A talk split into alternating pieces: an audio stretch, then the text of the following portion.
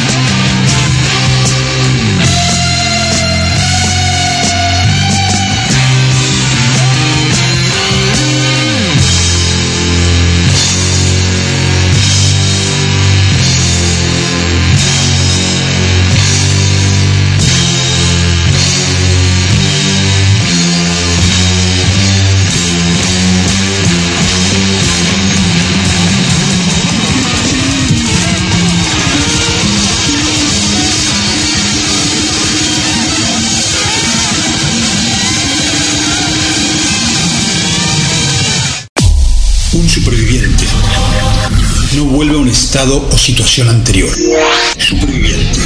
Martes y jueves, 8 y media a 10 de la mañana. Por Irreversible Radio.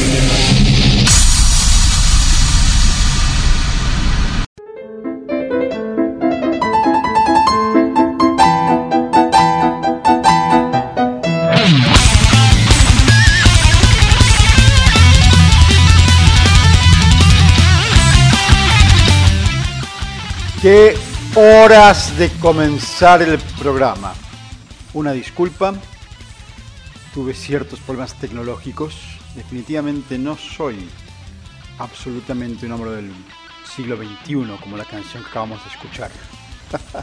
Son ya las 8 y 57 de la mañana del 24 de agosto del 2020.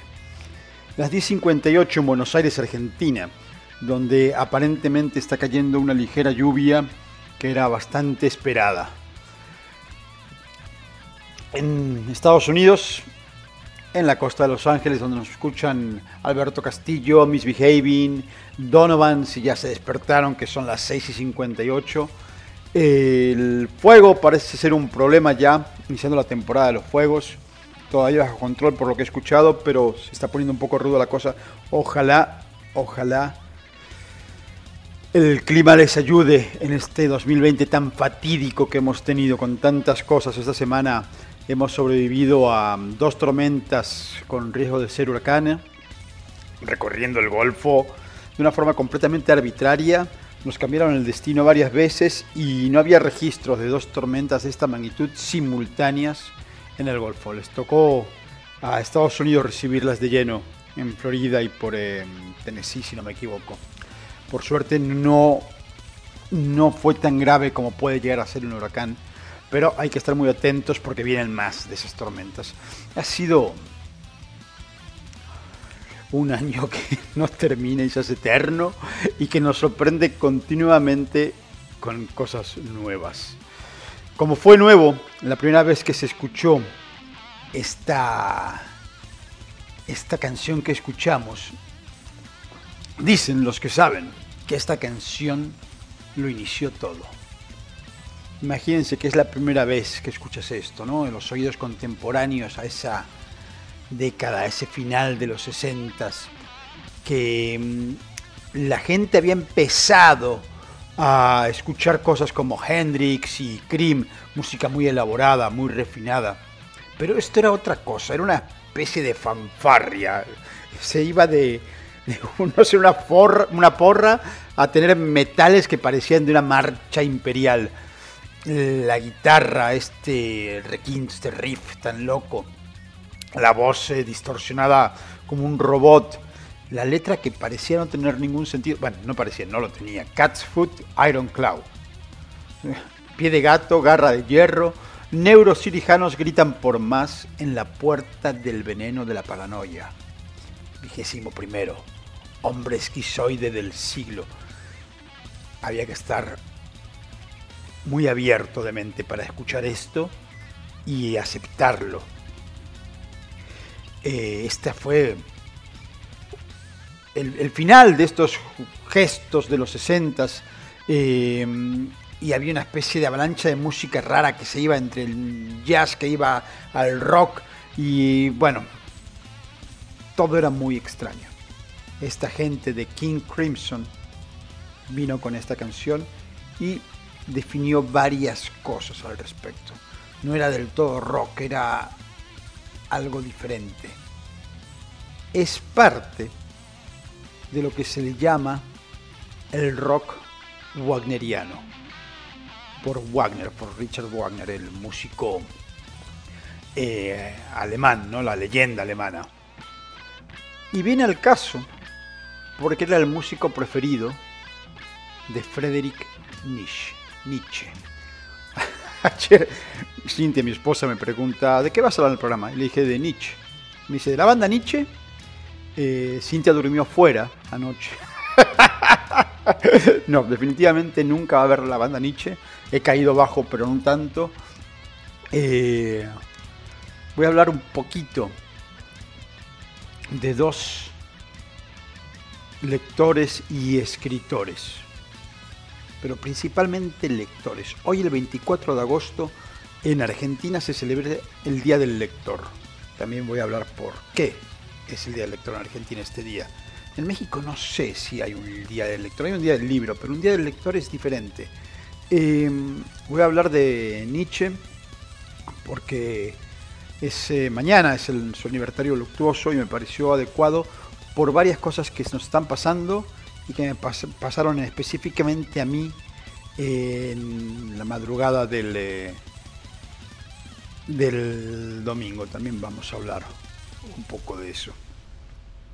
¿Qué les parece si nos vamos con un poco de música? Probablemente gente que me esté escuchando ha escuchado el nombre de Richard Wagner, pero no tenga realmente idea de cuál es su música. Igual la escuchó en una película, como sé que mi amigo El Bocas la ha escuchado en una de sus películas favoritas. Vamos a escuchar un poco de, de Richard Wagner a ver si reconocen, si recuerdan el nombre de esto. Y después nos vamos con un poquito más de esta música wagneriana. Un poco de café, que bien me hace falta, y regresamos.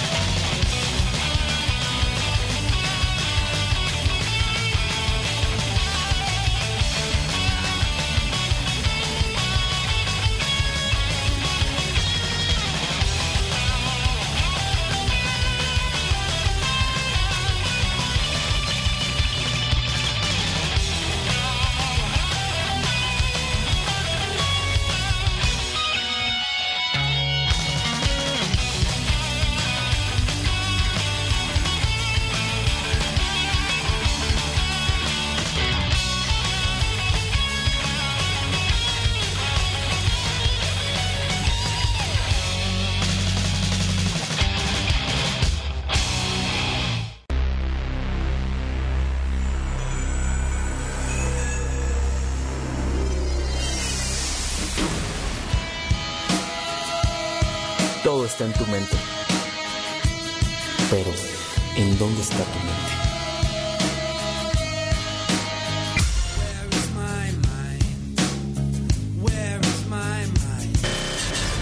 Todos los lunes, 21 a 30 horas. Con Morris por Irreversible Radio.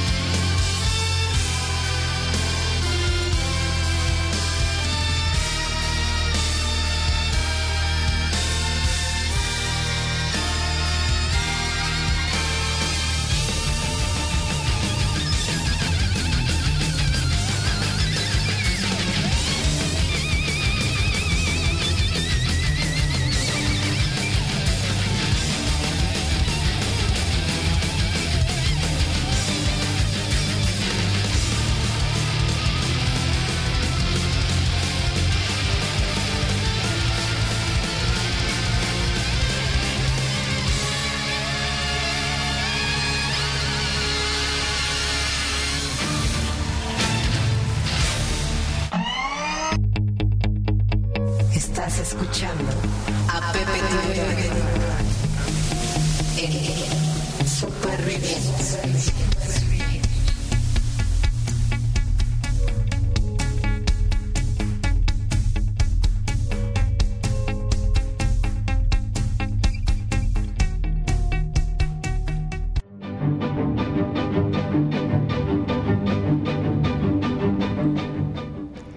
¿Qué tal estuvo eso? ¿Lo reconocieron? Muchos escucharon por primera vez a las Valquirias de Wagner en una película que les cambió la vida. I love the smell of napalm in the morning. Huele a victoria. ¿Se acuerdan de Apocalipsis Now?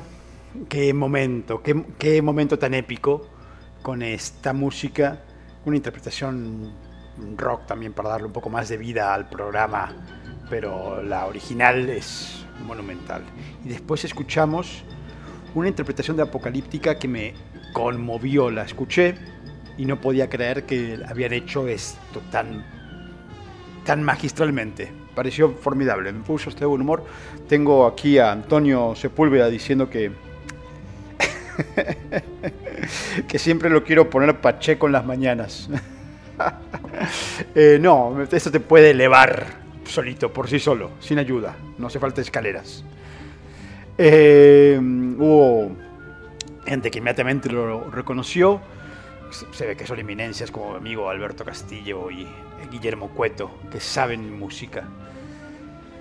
Esto de Wagner, que ha inspirado a tantas bandas. La música clásica es una constante en los buenos músicos de rock. El blues, el metal.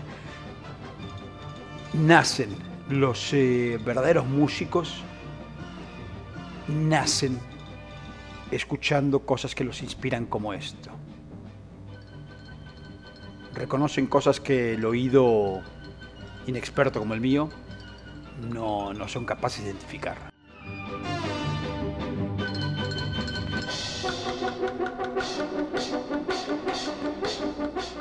Un aplauso para ellos y la música que persiste hasta el día de hoy y me evita tener que escuchar la basura que pasan continuamente en la radio. Quédense con Irreversible Radio, que tenemos buena música.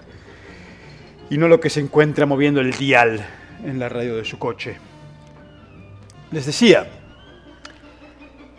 el 24 de agosto se celebra el Día del Lector en Argentina y uno de los lectores de los cuales vamos a hablar el día de hoy es Friedrich Nietzsche. Nace el mismo día que nace el emperador, lo que en ese momento era Prusia, que es Alemania hoy, eh, Friedrich, por eso lo ponen así. Su padre y su abuelo eran eh, pastores protestantes su padre muere cuando él era muy niño y a los pocos años, cuando creo que él tenía cinco años, muere su hermano menor. A esa edad ya Nietzsche tenía un, una experiencia con la muerte que no era del todo anormal en esa época. Eh, pero le marca. Si a esto le, le sumamos que él sufría desde muy niño dolores de cabeza muy grandes porque era miope. Le ponen unos lentes y lo mandan a la escuela, donde su carácter sobrio, su carácter serio, más estos lentes, hacen que no tenga amigos. Pobre niño, eh, estaba aislado, ¿no? Eh, una de las primeras víctimas del bullying probablemente.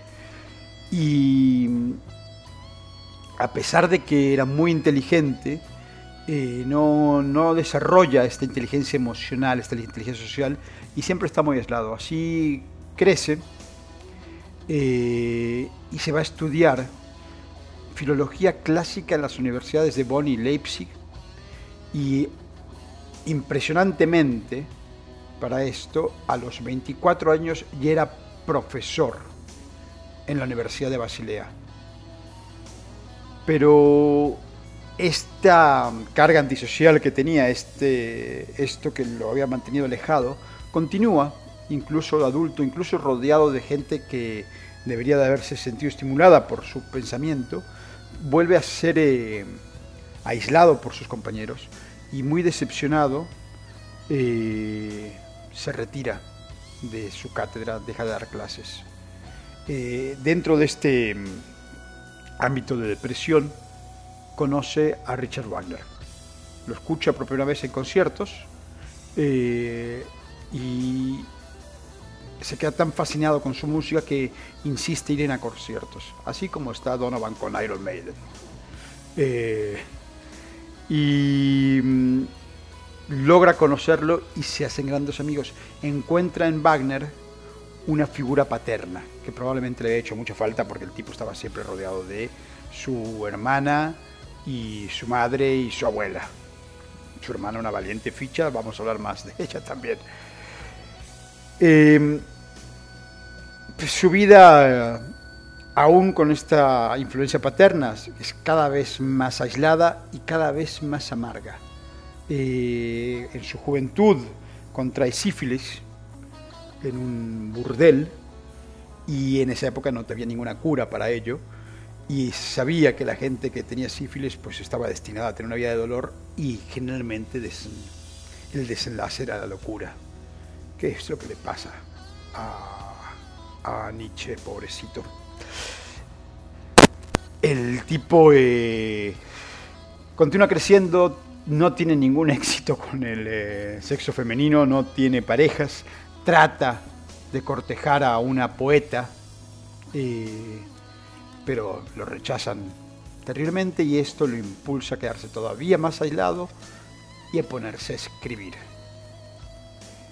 Eh, sus escritos en esa época no eran muy bienvenidos, tenían una crítica y un tono corrosivo que la gente no sabía interpretar. Eh, cambia y su vida va a- cambiando, tiene ciertos y cuando uno lo lee puede entender lo que quiere creer. Sin embargo, los expertos hoy reconocen que a pesar de todo Nietzsche era un admirador de la vida, la quería disfrutar. En muchas de sus eh, obras se encuentran citas donde plantea su amor a la vida y a la música. Vamos a repasar algunas de sus citas también. Si no han leído nada de Nietzsche, es uno de esos libros que tienen que leer aunque no les guste leer. Así habló Sutra, lo leí, fantástico. Más allá del bien y del mal, no lo leí, debería. El anticristo me lo, regal, me lo regalaron en la adolescencia, me lo regaló una chica que le tengo muy buen recuerdo, con la que salí. Y no sé por qué me lo regaló. en el momento en que me lo regaló me llenó de preguntas porque me dijo, toma, esto me hace acordar a ti. Estamos hablando que éramos unos mocosos, tendríamos 17, 18 años, no tengo ni idea. No sé por qué ella ya leía ese tipo de cosas y no tengo la más pálida idea de por qué yo lo recordé a ese libro. Y me lo regaló. Y desde entonces le tengo un cariño especial al anticristo. Vámonos con un poco más de música. A ver, ¿qué les parece esta muestra más del rock wagneriano? Estas obras que, que tuvieron un impulsor en el productor Jim Steinman, que fue el productor de, de esta Patty Russo y de Meatloaf. ¿Quién se van a llamar Meatloaf? Pero sí lo parece, de Meatloaf. Eh, pero hay muchas otras bandas que también tienen esta, este estilo de música que se caracteriza por letras significativas, por bloques instrumentales muy largos. Las canciones son muy largas, pueden durar 12 minutos. Eh, tiene estos versos y estos coros eh, que te marcan, ¿no? que son casi una ópera. Son como si fuese una pequeña ópera ahí metida, ¿no? con una introducción, tienen una trama, alcanzan un clímax y este desenlace, este final, ¿no? Vamos a ver qué les parece esto y vamos a ir increciendo. Voy por más café que estoy levantado desde temprano y ya me acabé el primero. Regresamos.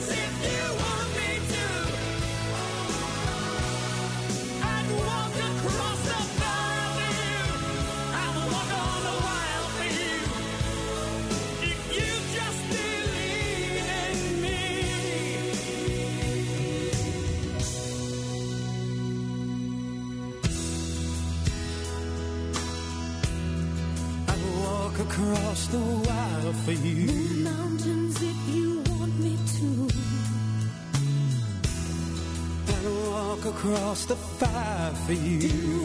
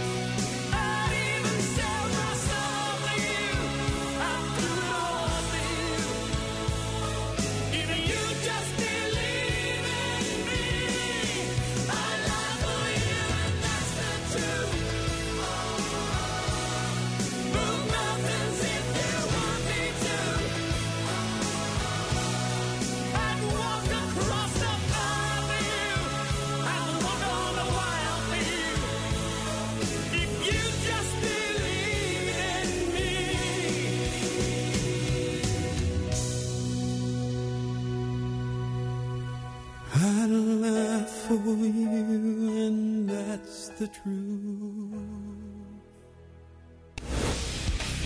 lunes, solo los lunes, pero todos los lunes hacemos Rock Metal News. Damos las noticias desde otro punto de vista.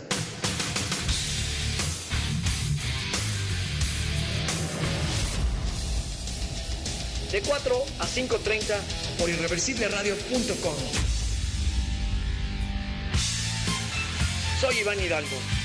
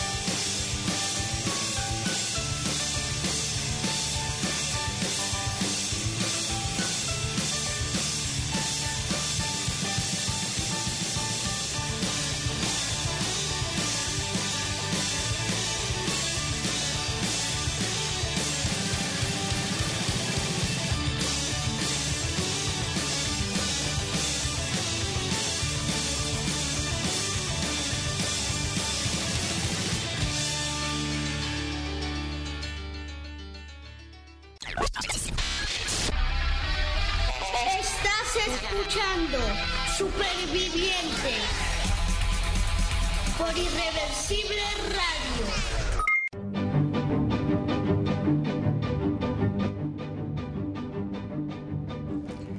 ¿Qué tal?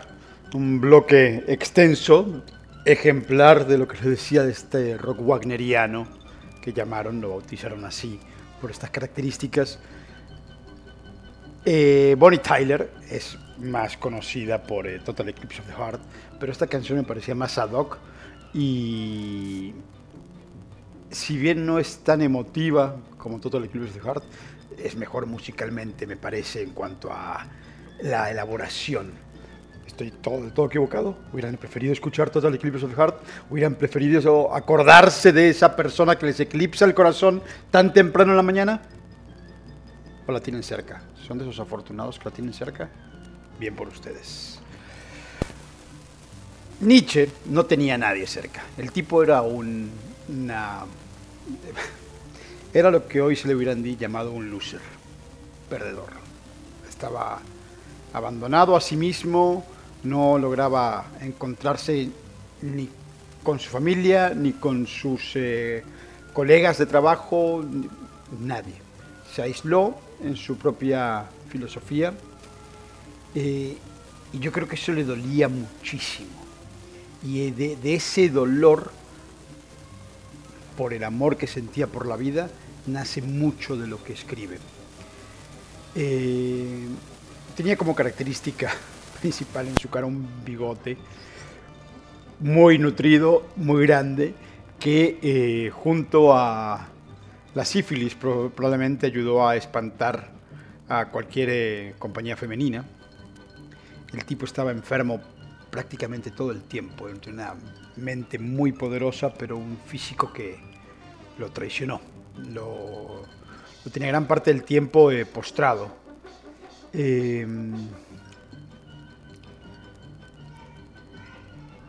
pero aún así quiero subrayar que a pesar de todo este sufrimiento, aprendió a celebrar estar vivo, de alguna forma, solo, quizás brindando el solo. Tanto celebraba la vida que una de las cosas que ya el ocaso de su vida lo volvió completamente loco fue, y es famoso esto, incluso es una película que se llama The Turing Horse, se las recomiendo. Eh, estaba en Italia, en Turín, y ve en la calle cómo alguien está dándole una golpiza a un caballo. ¿No? En el medio de transporte, en las carretas y demás, se ve que este caballo por alguna razón ya había dado todo lo que tenía que dar y el dueño no estaba contento con ello y le empieza a dar una golpiza. Y este Nietzsche se va sobre el caballo tratando de defenderlo. Eh, para proteger al animal. Y este evento desencadena en él, la, bueno, libera en lo que quedaba en él de la cordura y desencadena la locura. Eh, a partir de ese momento empieza ya a hablar de que era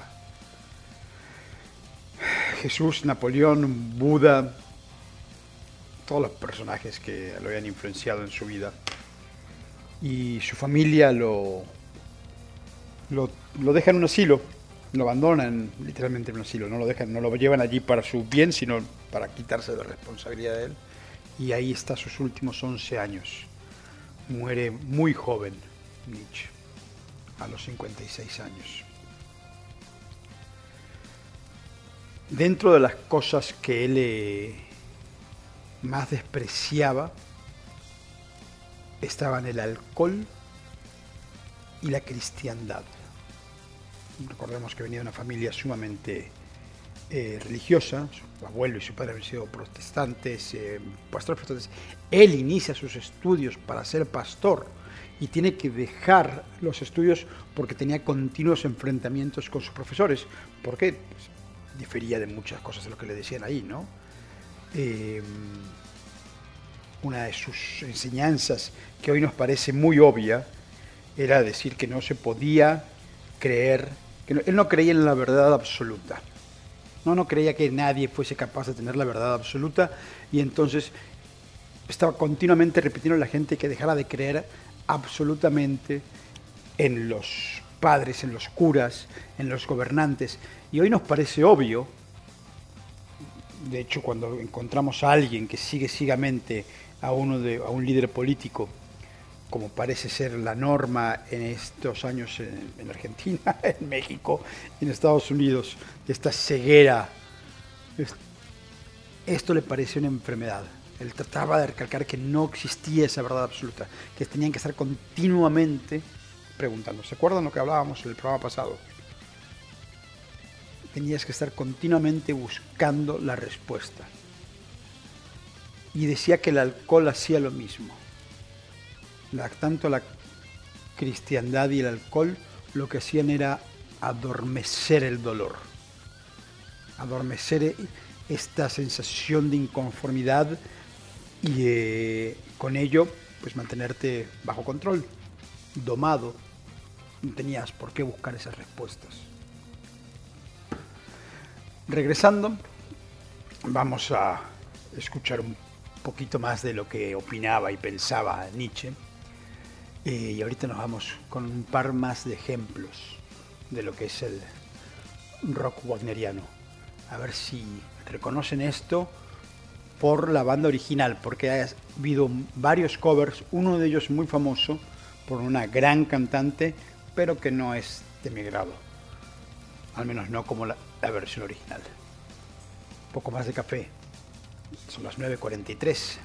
Regresamos.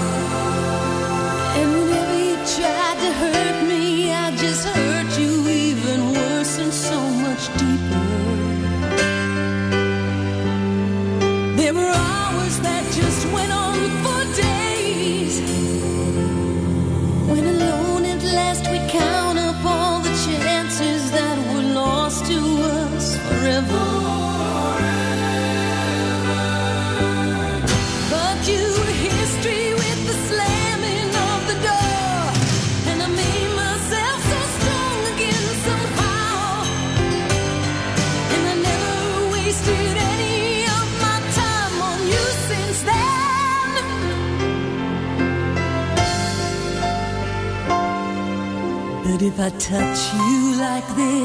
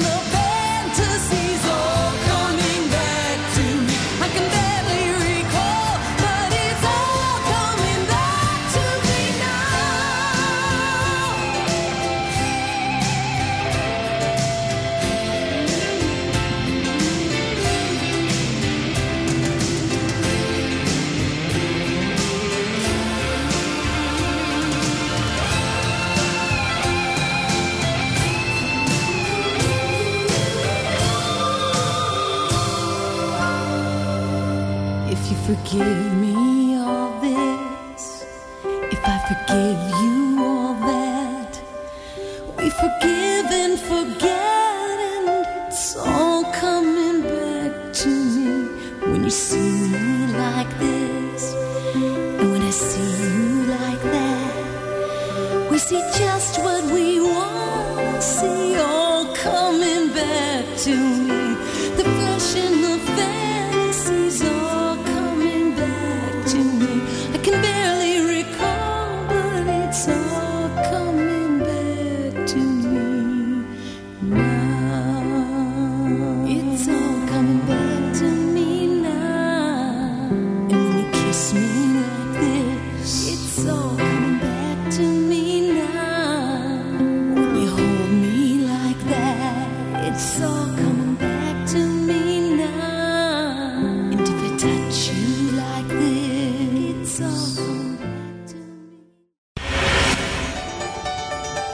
to Evening Snack with Misbehaving.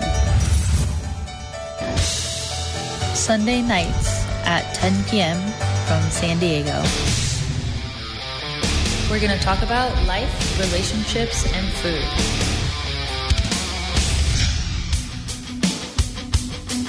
10 p.m., Mexico City. on irreversibleradio.com.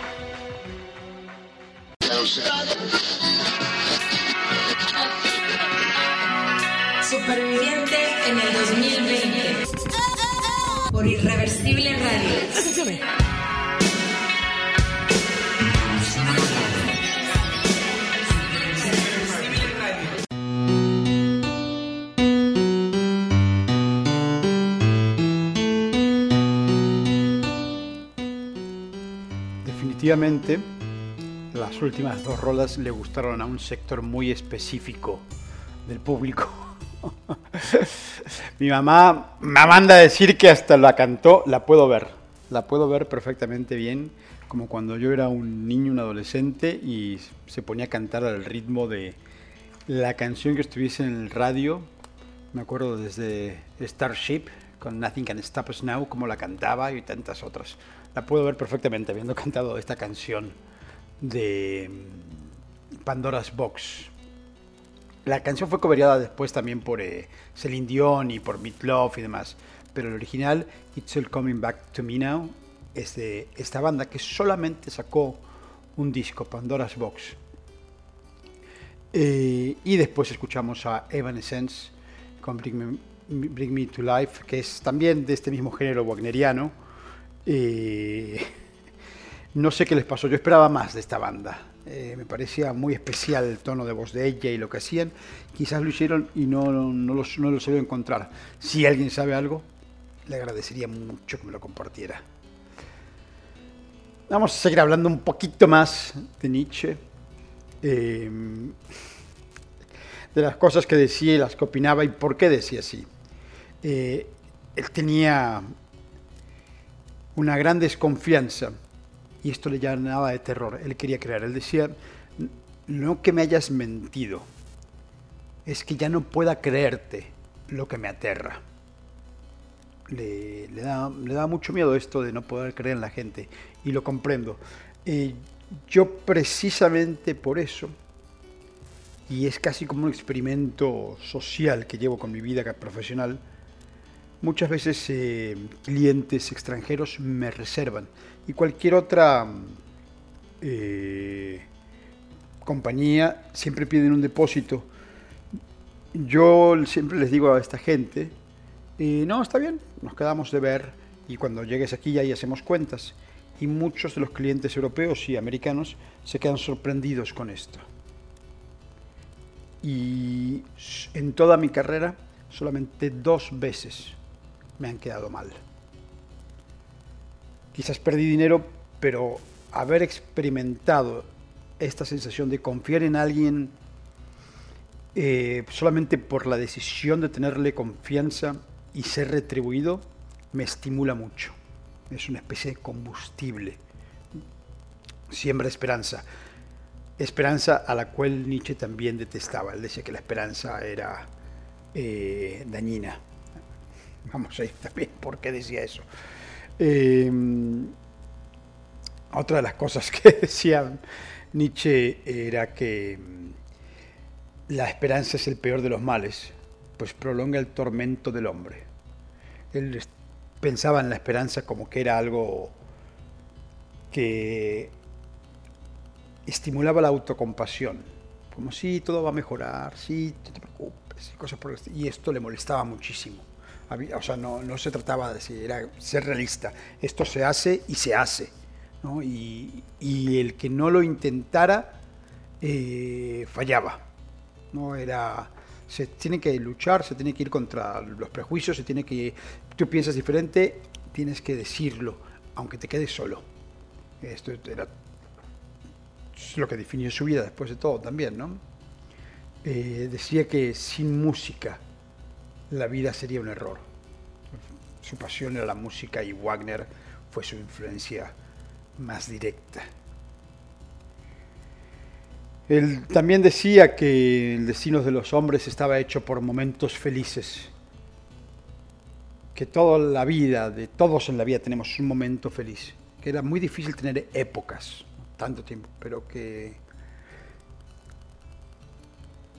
todos teníamos ese momento feliz y que íbamos buscando tener otro momento feliz. Puede ser, yo difiero un poco con él, pero no creo ser tan inteligente como Nietzsche. Eh, pero bueno, él se hablaba desde su experiencia, ¿no? La, la experiencia es después de todo la mayor fuente de sabiduría.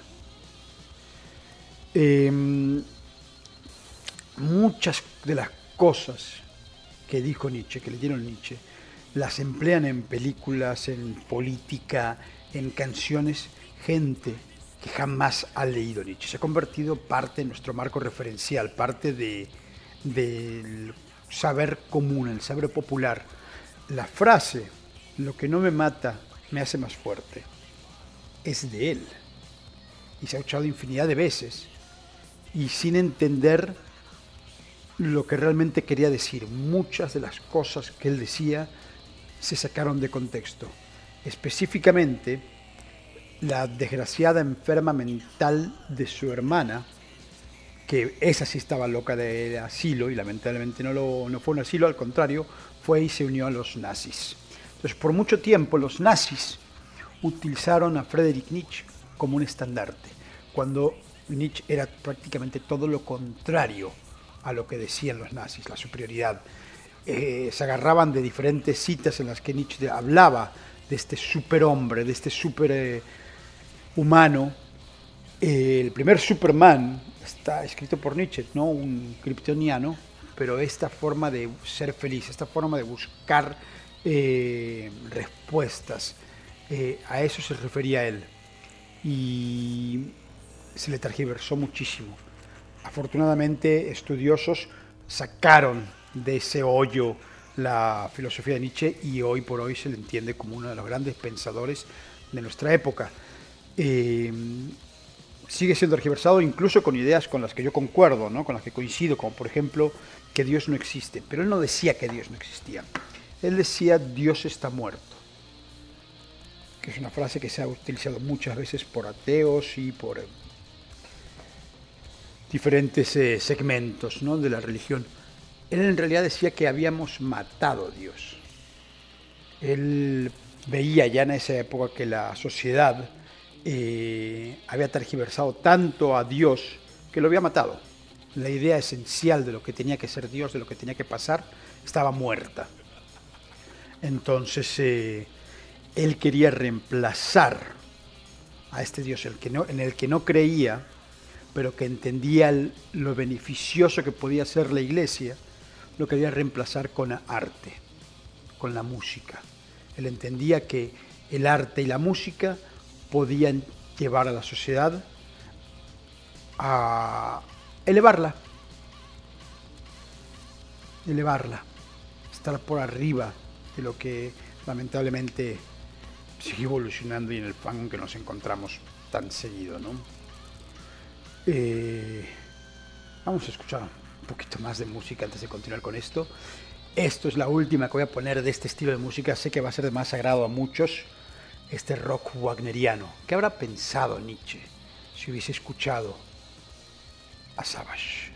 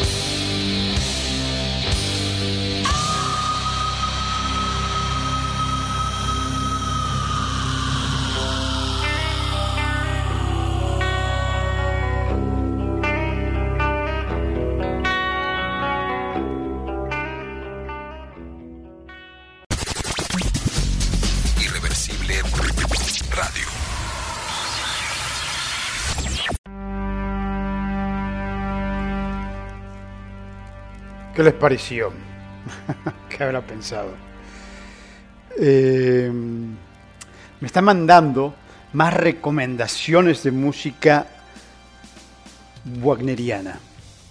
Me tendré que extender el jueves con otro segmento de este ti- estilo de música. Me han recomendado ya varios grupos, varias gente me está diciendo eh, eh, de bandas que tocan Abigail de King Diamond. Vamos a ponerla, vamos a ponerla el jueves que viene porque quiero pasar a otro tema y también variar un poco la música que estamos poniendo. Antes, para cerrar lo de Nietzsche, él eh, veía en eh, la guerra algo muy estúpido. Se refería más que nada a, a- al- a los combates, a las luchas en las cuales un- una persona peleaba con otra persona y decía que la, victoria volvía estúpido al vencedor y rencoroso al vencido. Y en- evidentemente por ello no era una solución. Todo lo que hacías era alimentar la enemistad y alentar el odio. Toda persona temerosa no sabe lo que es estar sola. Detrás de su sombra siempre hay un enemigo. La soledad, eh, en la soledad, es cuando hablamos con nosotros mismos, cuando nuestra conciencia acude a, a reclamarnos, a hacernos, a examinarnos, a reflexionar. La gente que no puede estar sola, que no puede convivir consigo mismo, generalmente tiene una plática que no puede llevar a cabo consigo mismo. No sé si solamente es un enemigo, puede ser más bien palabras de amistad tratando de sacarte de donde estás. Y no siempre queremos escuchar esas palabras. Pero es definitivo que quien no puede estar solo en paz es porque en la soledad encuentra, en esa sombra encuentra un enemigo. Ojalá todas estas cosas que les he comentado y les he explicado un poco de Nietzsche y demás los aliente a, buscar y leer un poquito de él. Como busco siempre, eh, que lo hagan con la música. De repente me gusta recordar música del pasado porque sé que hay gente joven que me escucha y que igual no escucharon nunca esto, o eh, yo mismo buscando esto encuentro eh, cosas nuevas de esta última década al menos y de los 60s y los 70s. Ha sido todo un aprendizaje. Espero que esto les sirva para estimularlos.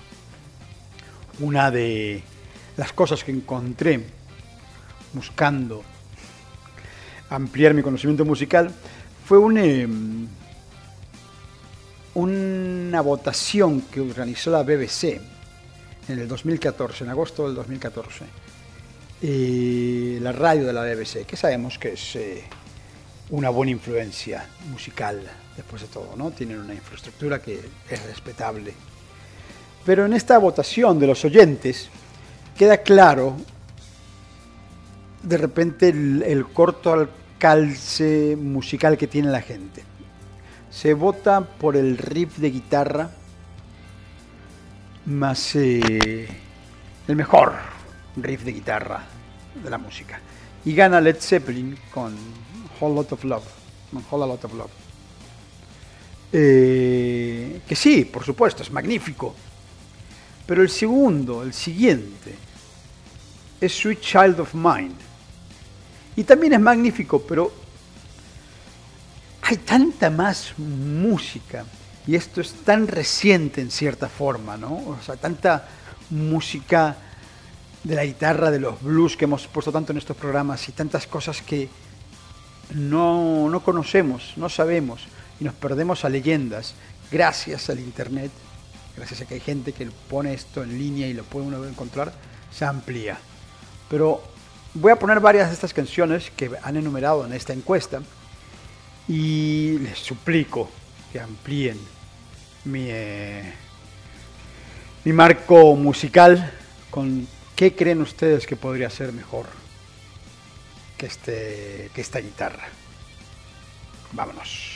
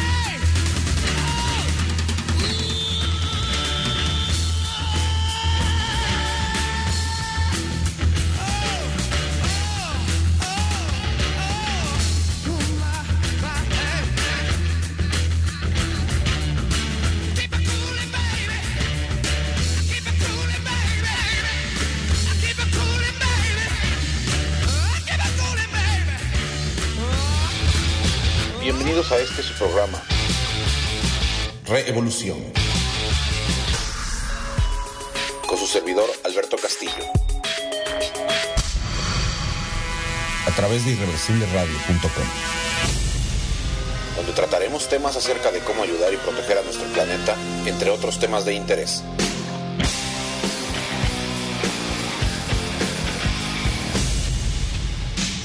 Y qué mejor que con música de rock.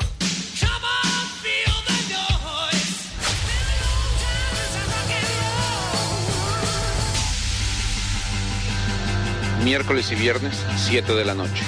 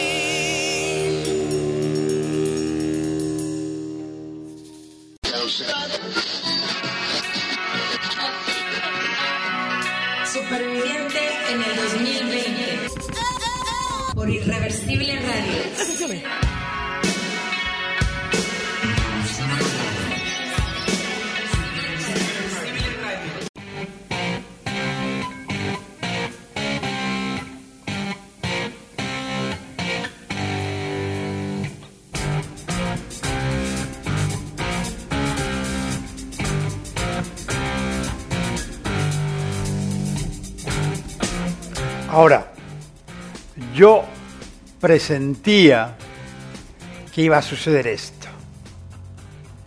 Evidentemente no lo digo yo. Es ni siquiera lo dice la BBC. Son los oyentes de la BBC Radio que votaron por esto. Pero tenía que recalcar esta votación porque ellos dicen que Led Zeppelin con Whole Lotta Love es el mejor riff que existe y el siguiente es Sweet Child of Mine. Y a mí me gusta Guns N' Roses, es una buena banda, entretenida.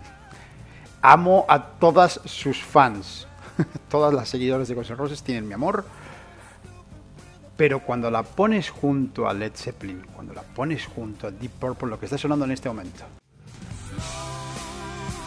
como empezó esta canción, pues se ve muy, pero muy empequeñecido.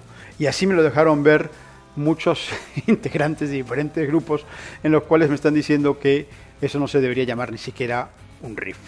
¿no? Me están diciendo que, no, que hay- mejores solos de guitarra hasta en bandas punk. Puede ser, quisiera ejemplos.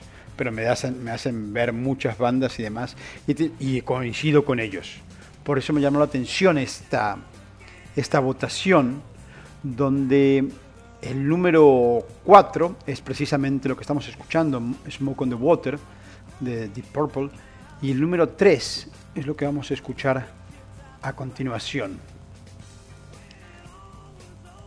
Me, me quedo en realidad sin palabras, pero a ver si con estos sí coinciden. Yo por supuesto tengo cuál para mí es el mejor solo de guitarra, y todos lo saben porque todos me conocen bien, pero escúchense esto.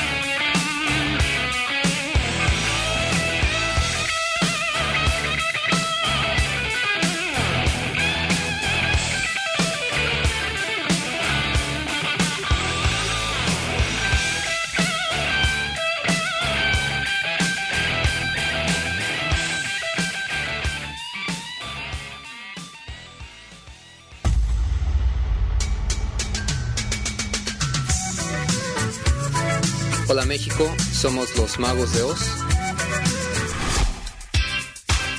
Somos Jaime y Jerry.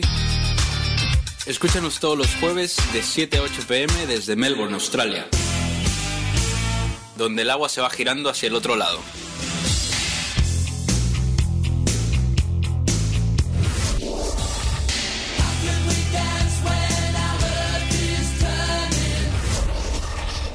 Por Irreversible Radio. Mira, mira, mira, un canguro, un canguro.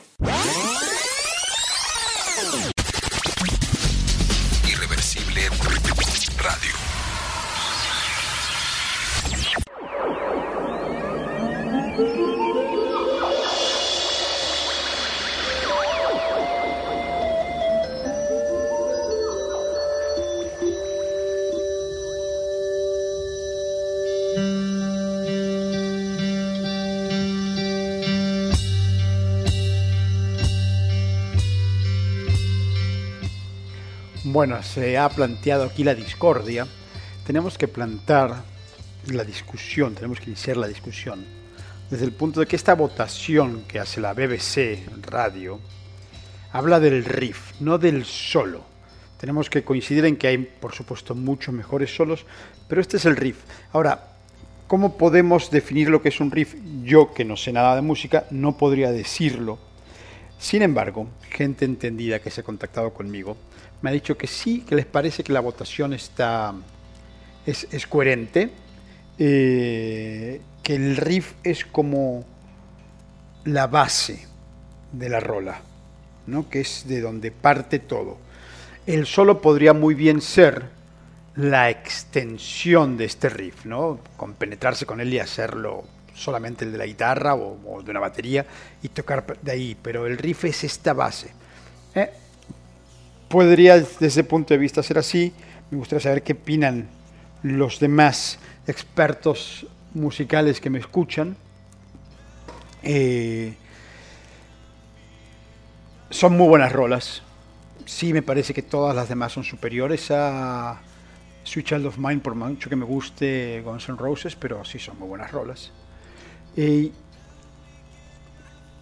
pero insisto en lo que digo me parece que a esta gente, aún y todo, así les falta música. Así como estaba esto de te hace falta ver más box, les hace escuchar más música. Para verdaderamente saber si están en lo correcto o no, o, o qué, o qué, de qué, de, de dónde sacar más, más material para comparar. Disculpen, estoy aquí viendo algo de lo que les quería hablar, pero ahora ya no lo encuentro, lo que es una verdadera pena. Déjenme un momento, escuchen esto.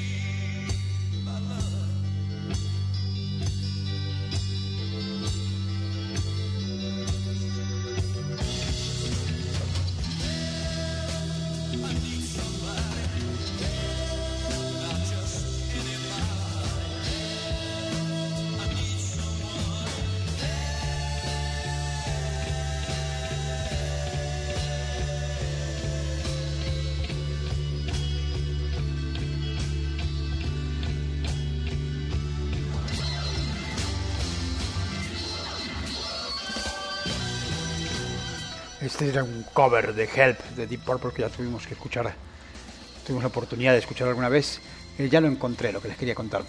Porque yo no sabía de esto y siempre me gusta compartir cosas que no sabía porque calculo que la mayor parte de la gente que conozco tampoco. Puedo estar muy equivocado, pero a ver. Esta persona de la que vamos a hablar nace en Haifa, un lugar que se llama Chainwitz. Yo estuve allí, en Israel, es un lugar muy bonito, muy interesante, muchísima historia. Eh, nace el 25 de agosto de 1949, es decir, hoy es su cumpleaños. Sus padres lo bautizan como Eugene Klein y se convierte él eventualmente en un músico y empresario y actor israelita. Eh, él en 1959 deja Israel y se va a vivir a Estados Unidos con su madre. No es un mal alumno, pero pues no le va muy bien en la escuela. Pero se vuelca. Es un apasionado por las historietas. Les encanta. Anda todo el tiempo dibujando y diseñando y así se pasa eh, la vida pasando de superhéroes con poderes ilimitados. Tan es así que se pone un nombre como de un personaje caricaturesco eh, y deja de ser Shane Witt para ser Eddie Gibson. En el 64 viaja con su familia eh, a un concierto. No, lo ve bueno, con su familia un concierto de los Beatles, el famoso concierto de los Beatles en el show de, Ed Sullivan. Y le llamó mucho la atención como estos personajes de rocks eran como superhéroes en cierta forma también, ¿no? La, el poder de convocatoria que podían tener. ¿no? Atraían sobre todo a las mujeres, ya era una adolescente en esa época, así que seguramente eso le interesaba muchísimo. Y es que es increíble que solamente con tener una guitarra colgada y cantar una canción bonita, se te van encima. Eso era lo que pensaba el tipo con 15 años, ¿no? Así que decide formar una banda. El rock de los 60 marca esta adolescencia de él y tiene una banda que se llamaba Long Island Sounds.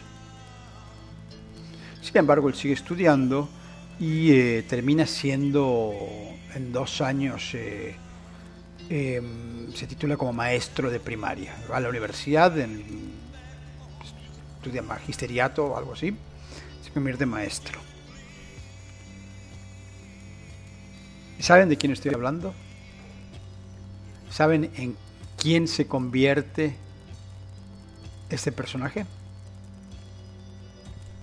Les doy un momento para que me lo escriban. Ni idea, ninguno. Vaya. o perdí a toda mi audiencia o no tienen la más pálida idea de quién estoy hablando. ¿No? ¿Nada? Ok. Él, de quien estoy hablando, eventualmente se hace llamar Gene Simmons y crea una banda de rock prácticamente tipo historietas. Con ustedes, Gene Simmons y.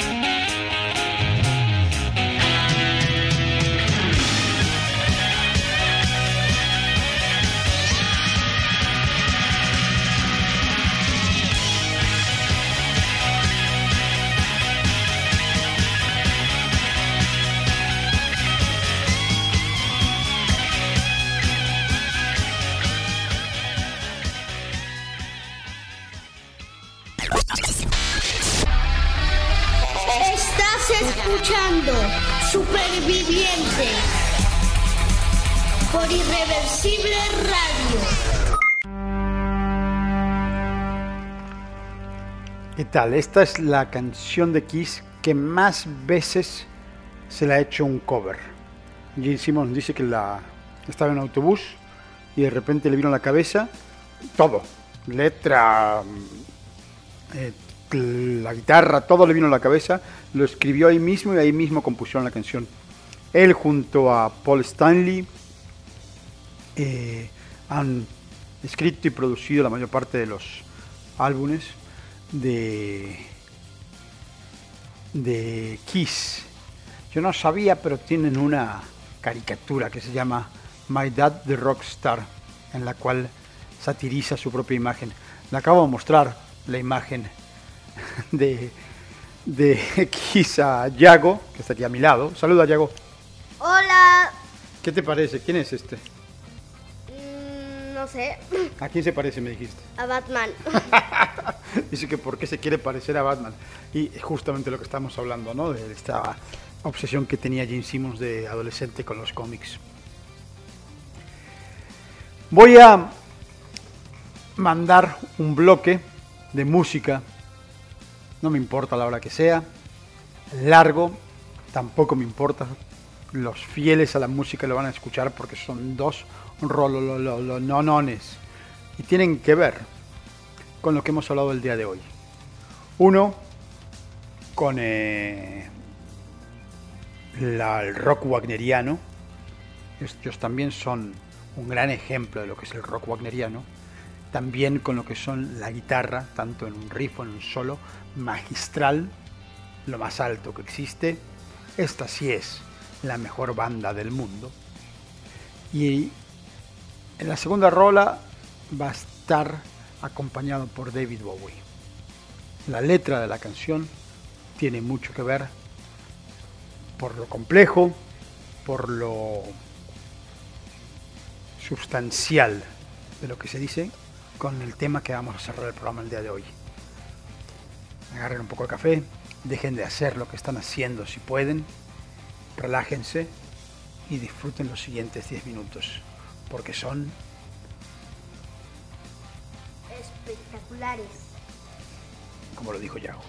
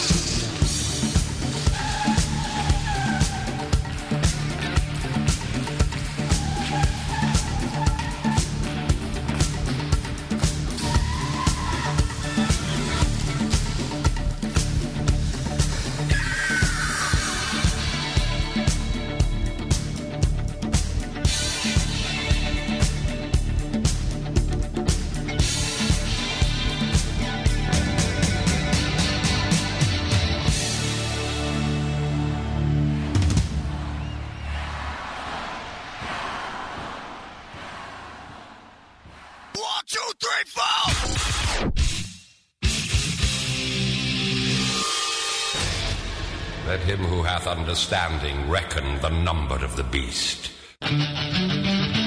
Metamorfosis. From California.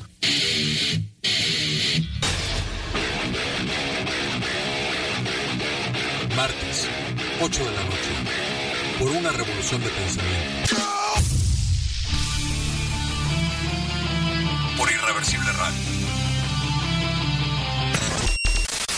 one more.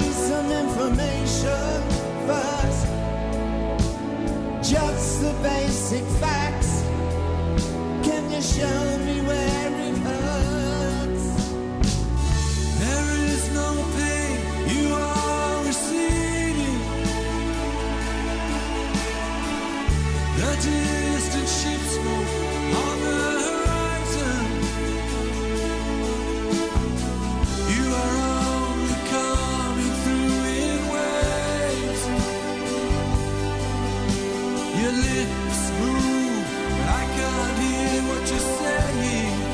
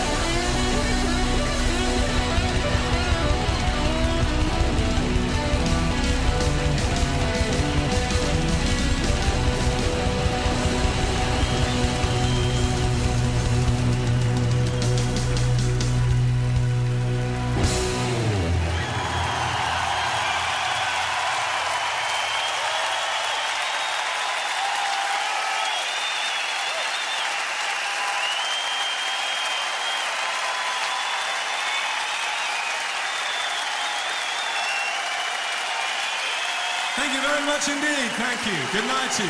Thank you.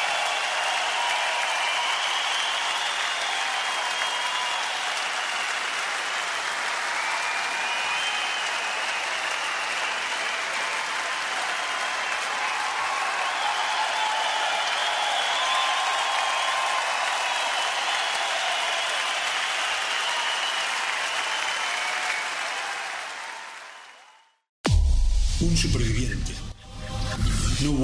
estado o situación anterior. Superviviente. Martes y jueves, 8 y media a 10 de la mañana. Por Irreversible Radio.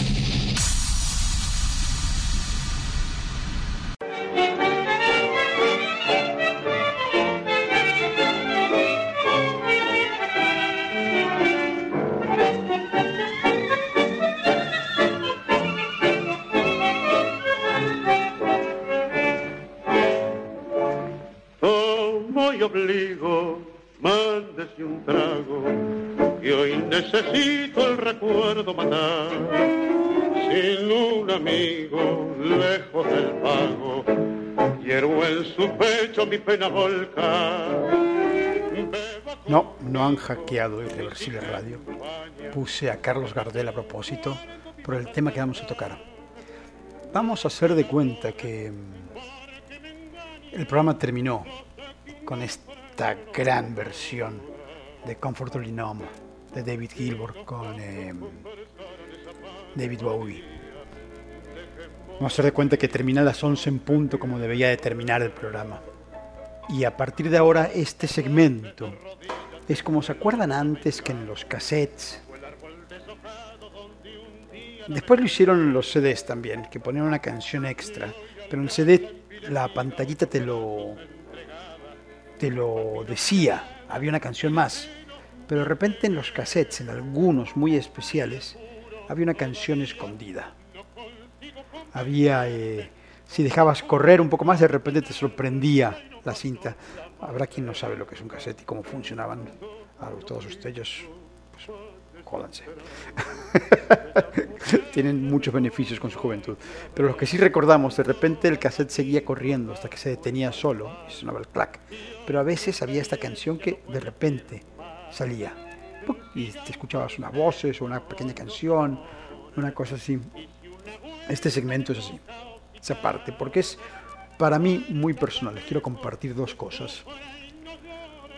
Uno, el por qué el 24 de agosto se celebra el Día del Electro en Argentina.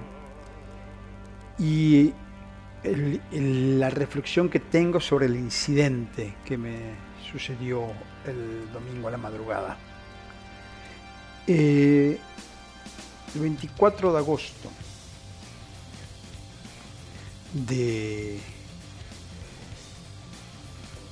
¿De qué año? El 24 de agosto de 1899 nace Jorge Francisco Isidoro Luis Borges en Buenos Aires, Argentina. Él eh, crece de una familia con una gran erudición. Tenía una abuela paterna inglesa y inmediatamente fue enseñado a hablar en dos idiomas. A los cuatro años ya sabía leer y escribir. Y a los diez ya había escrito su primer relato y publicado en un periodo local la traducción al español de un cuento de Oscar Wilde. Jorge Luis Borges es un símbolo de muchas, por muchas razones diferentes. Eh, pero así como Nietzsche no fue así siempre. En la escuela fue muy maltratado por, eh, por saberlo todo, eh, por no estar en- enfocado en los deportes, por, eh, por ser diferente a sus compañeros. Por ello, Borges encuentra todavía más motivación para volcarse a sus libros, para escribir. Y era un niño, un adolescente que escribía ensayos, cuentos, poesía. Y desarrolla un sentido extra, una forma de interpretar el mundo única Borges tiene una cita de Buenos Aires en la que yo voy a cambiar Buenos Aires por su nombre. Dice que siempre ha sentido que hay algo en Buenos Aires que le gusta, que le gusta tanto, que no le gusta que le guste a otras personas. Es un amor así celoso. Y así siento yo Borges. Los, me ha acompañado durante tanto tiempo. Lo he leído en lugares tan raros, en, eh, en situaciones tan particulares, que lo considero como un tesoro mío. Casi no me gusta compartir. Estos celos es una estupidez. es, eh, él mismo decía que esto de la envidia es algo muy extraño, ¿no? Que, que le parecía siempre muy raro que la gente dijera cuando algo era algo muy bueno que era envidiable. Despreciaba quizás mucho a la humanidad. Una de sus citas decía que la paternidad y los espejos son abominables porque multiplicaban el número de los hombres.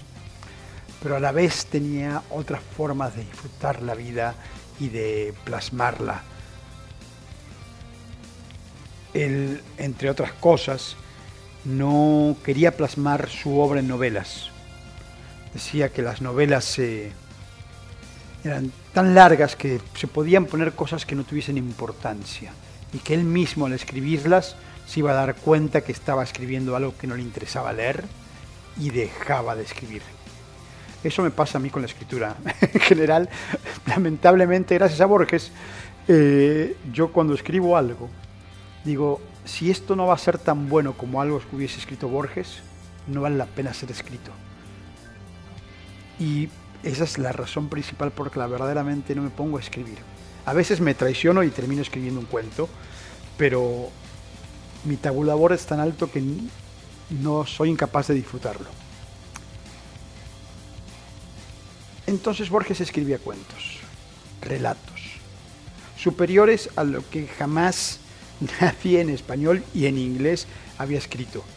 Cuando los americanos eh, alaban a Edgar Allan Poe, a mí no me queda más que sonreír con una mueca y decir, claro, sí, pero te falta escuchar Borges. Así como la gente dice que Guns N' Roses es de las mejores bandas guitarra y tú dices, te falta escuchar.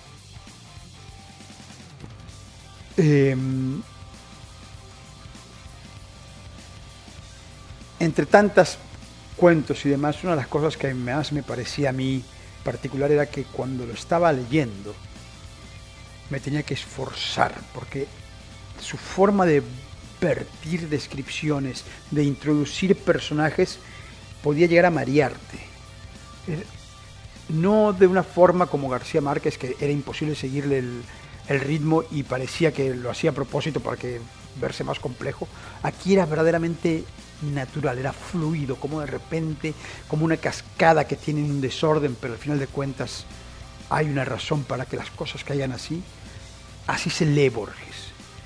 Y lo más apasionante de sus cuentos es que los empiezas a disfrutar verdaderamente después, un día después, una semana después, un mes después de que lo leíste, de repente te acuerdas de algo o lo relacionas con algo que estás viendo y sus cuentos cobran vida. La inmortalidad, la belleza es interpretada de otra forma cuando lo ves desde la ceguera de Borges. Borges quedó ciego muy pronto en su vida.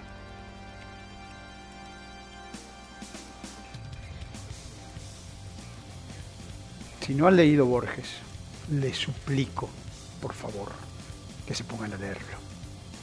que busquen cualquier cosa en línea de la LEP. Su primera obra, La Historia Universal de la Infamia,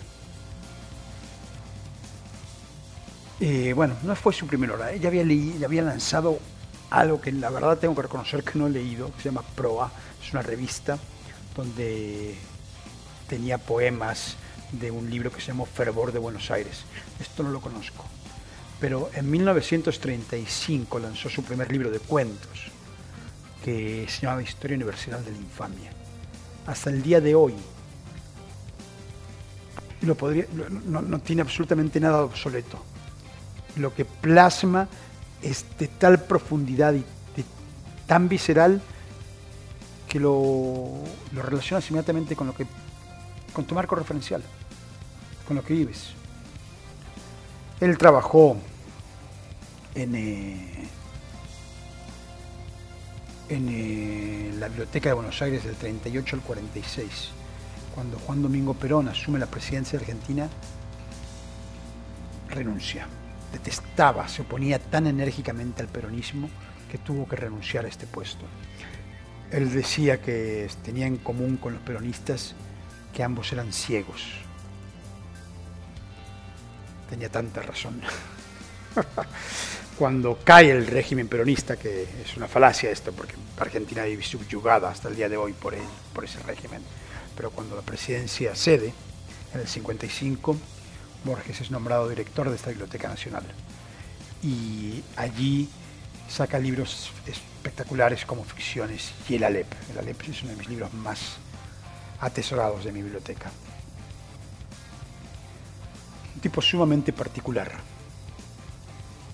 que entre sus citas uno puede destacar que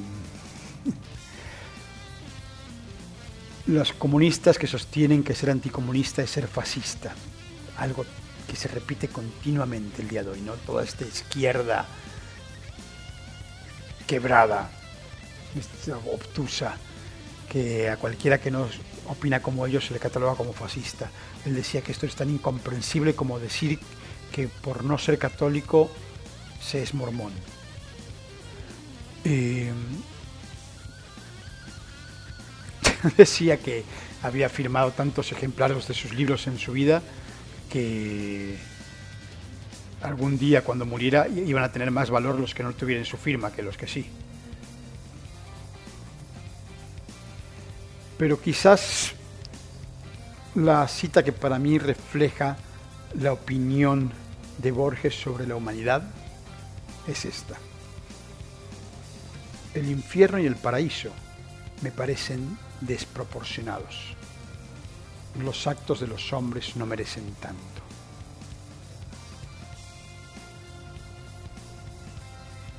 Cuando estaba en Ginebra, fui a el cementerio donde están sus restos.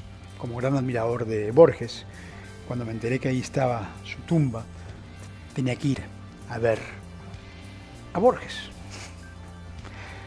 Y recuerdan cuando estuvimos hablando del Líbano que les comenté que había conocido a esta chica libanesa en Ginebra. Ella me acompañó. Yo le hablaba y le decía de Borges y de la lectura, así como le compartí tanta música que escuchábamos en español, que para ella era nueva. Eh, le hablé y le compartí a Borges. Cuando llegamos a la tumba, es una piedra que tiene una inscripción incomprensible. Y ella me preguntó, ¿y eso qué significa? Y sentí una vergüenza enorme, porque no tenía la más pálida idea de que significaba la inscripción en la tumba de Borges. En esa época no había Google, no había cómo responder, y lleno de vergüenza porque sentí que era algo que tenía que saber, le tuve que decir, no tengo la más remota idea, ¿qué será esto? ¿Qué sé yo? Eh, años después encontré la respuesta y al parecer no fui el único y al parecer no era fácil encontrar la respuesta.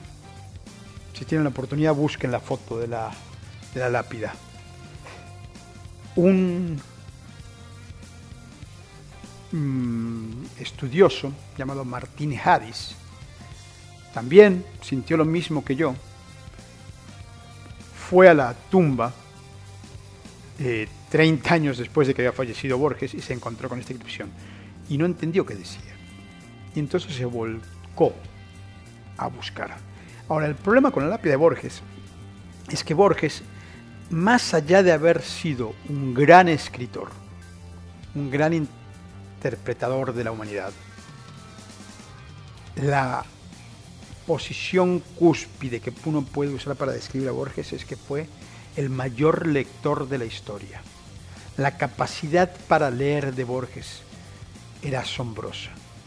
Gente allegados a él, literarios que habían llegados a él, se impresionaban con su capacidad para leer y absorber conocimientos. Las plasma en todas sus obras, con citas de libros que son prácticamente desconocidos para el resto de la población. El tipo leía sin parar, absorbía ese conocimiento en varios idiomas. Por ello, encontrar la explicación a lo que decía su, su lápida era tan complejo. Había mucho más que una frase. Era una investigación que era prácticamente digna de un personaje de un cuento de Borges. Y esto le fascinó a Martín Javis. Y se puso a escribir y a buscar. Terminó escribiendo un libro que se llama Siete Guerreros Nortumbrios, que lo tengo que buscar ahora que sé que existe porque necesito leer ese libro. Eh, y en toda esta investigación que hace, por la cual tiene que pasar por varios libros y poemas en diferentes idiomas, eh, pasar por idiomas que ya no existen, idiomas célticos que han perdido. La frase que dice abajo es algo similar, y disculpen mi lectura, la voy a leer textual, and ne fordedon, fordedon na, and ne fordedon na, que es un fragmento de un poema que significa y que no temieran.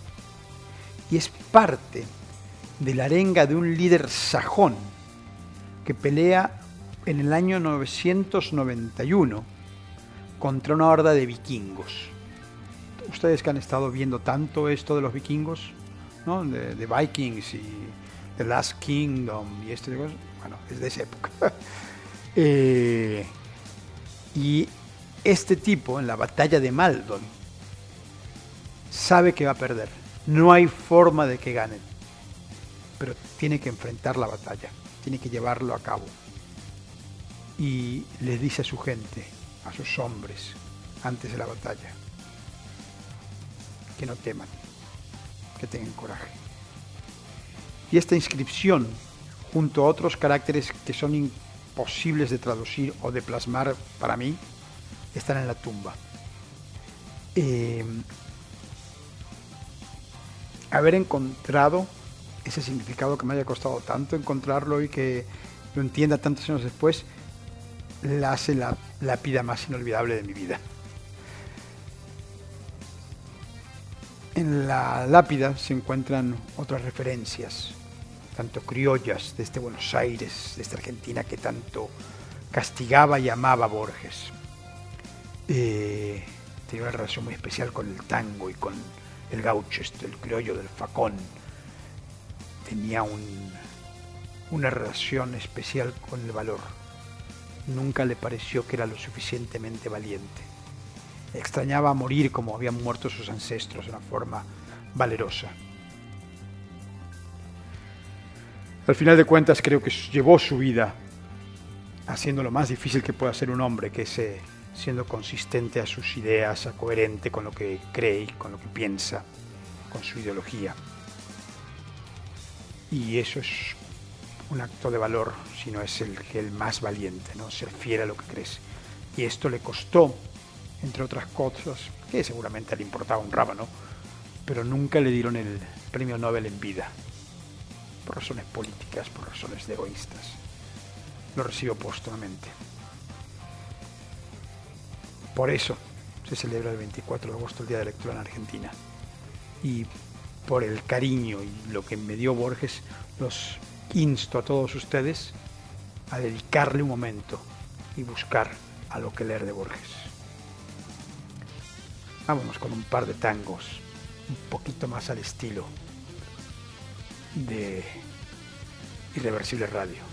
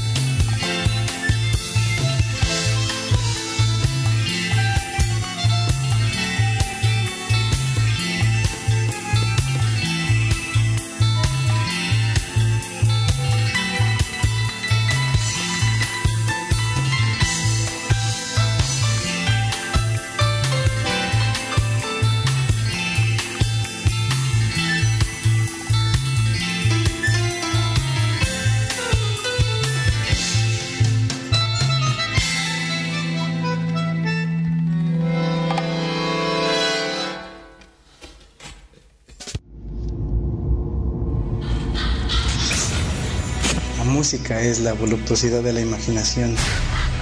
Te invita a que dejes volar esa imaginación y te deleites con la parte oscura del rock, con el lado introspectivo de tu mente y la frivolidad de tus miedos. Soy Yuri Sánchez, DJ Zep, y estaré presentando una parte del gran universo gótico en el programa Nictofilia, todos los viernes en punto de las 22 horas a través de Reversible Radio.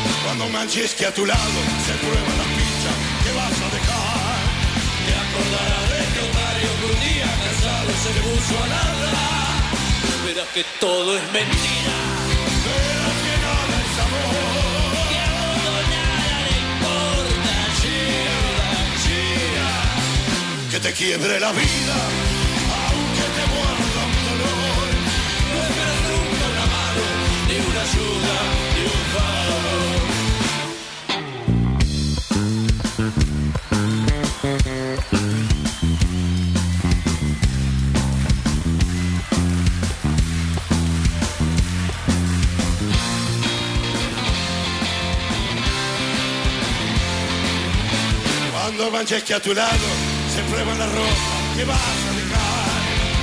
Te acordarás de este otario que un día cansado te puso a ladrar. Verás que todo es mentira. Verás que nada es amor, si al mundo nada le importa. Gira, gira, aunque te quiebre la vida, aunque te muerda un dolor, no esperes nunca una mano, ni una ayuda, ni un favor. Directamente desde MAM, Omar Mozo. Fuerte ese aplauso.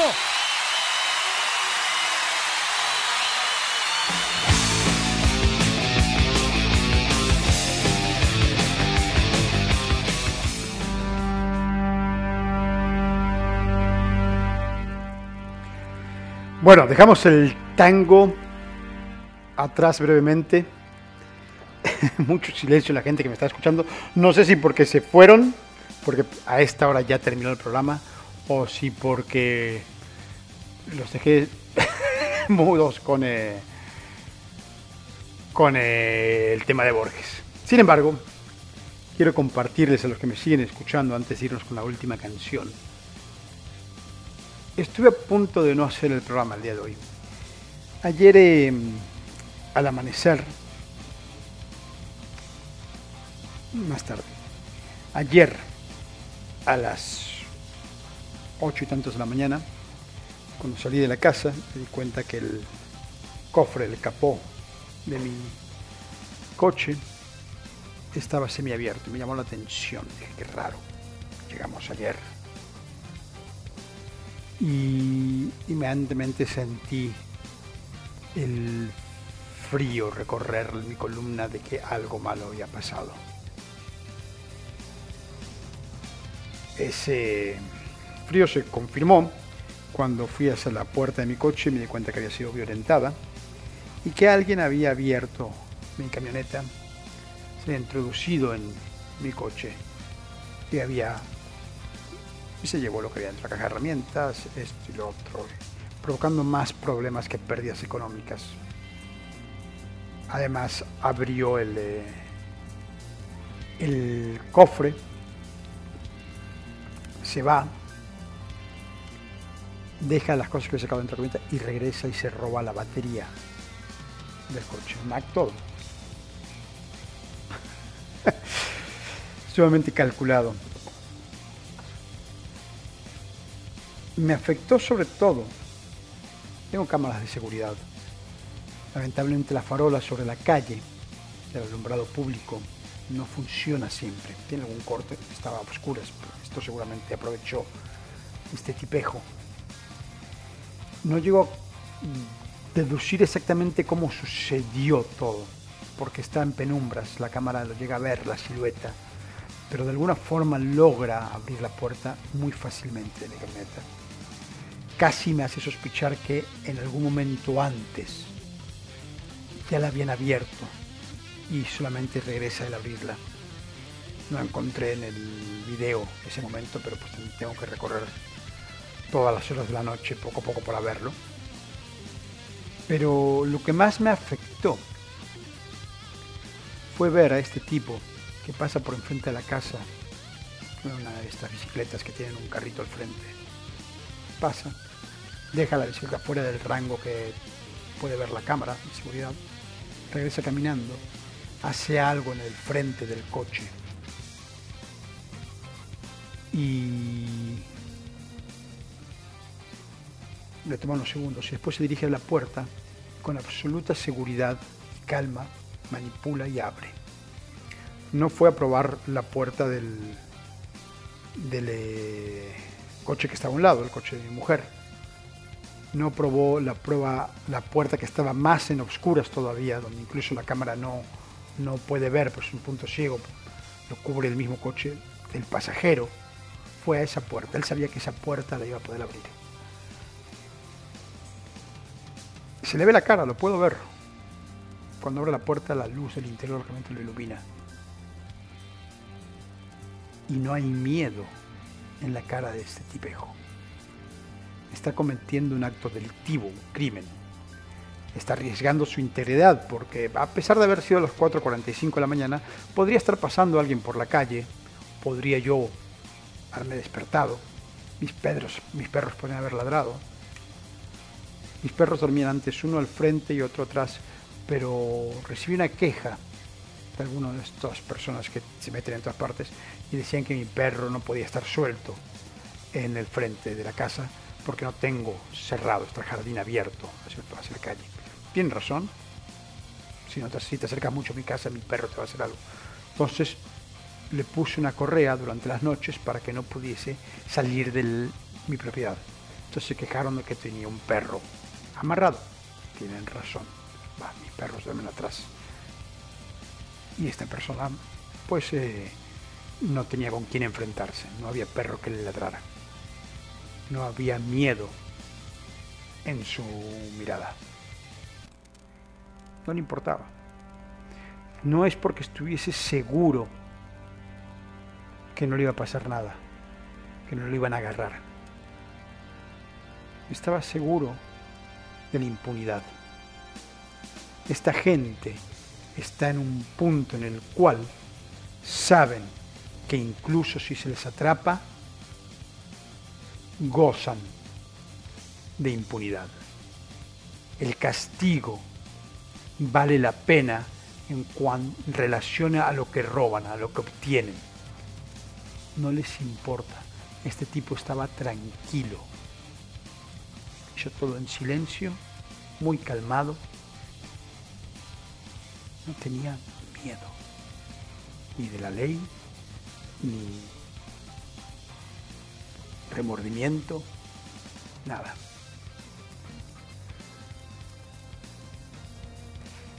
Cuando nos roban sentimos un ultraje, sentimos una violación y una impotencia que te consume, venenos. En serio estaba envenenado ayer, envenenado.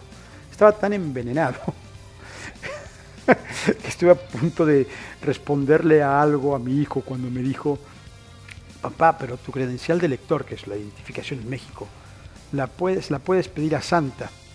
Estuve a explicarle a mi hijo por qué Santa no me puede traer la credencial de lector. Eh, Estaba sulfurando ácido. Me costó trabajo reflexionar las palabras de apoyo de el equipo de Irreversible, de diferentes amigos. Eh, mi, hijo me dijo que me dijo algo completamente diferente a lo que me dijeron los demás, porque generalmente la gente te dice, bueno, ya lo va a pagar, la vida se lo va a cobrar, el karma va a suceder, ese tipo de cosas. Yo creo que el karma funciona de otra forma, pero eso lo vamos a hablar en otro programa. Eh, hablábamos de una venganza, de una reivindicación. Y mi hijo me dijo algo, que no es nuevo, pero al venir de él y de escucharlo yo en ese momento, mi hijo me dijo que él quisiera que esa persona dijera, "Ah, ¿qué he hecho? ¿En qué me he convertido? Y que regresara y me devolviera las cosas. Ingenuo de madres, por supuesto.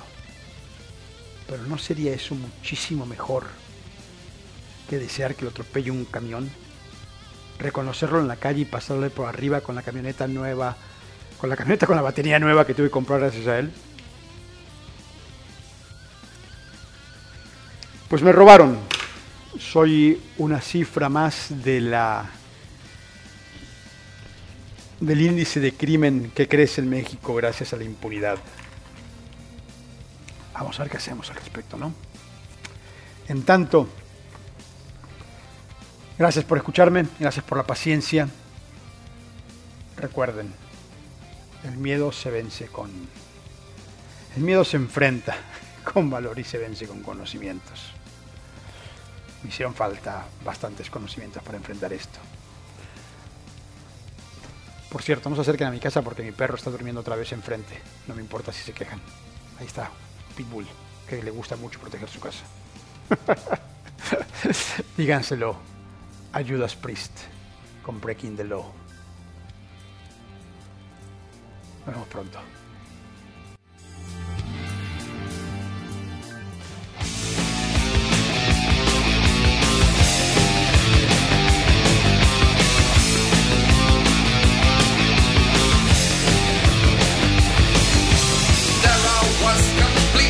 Wasting,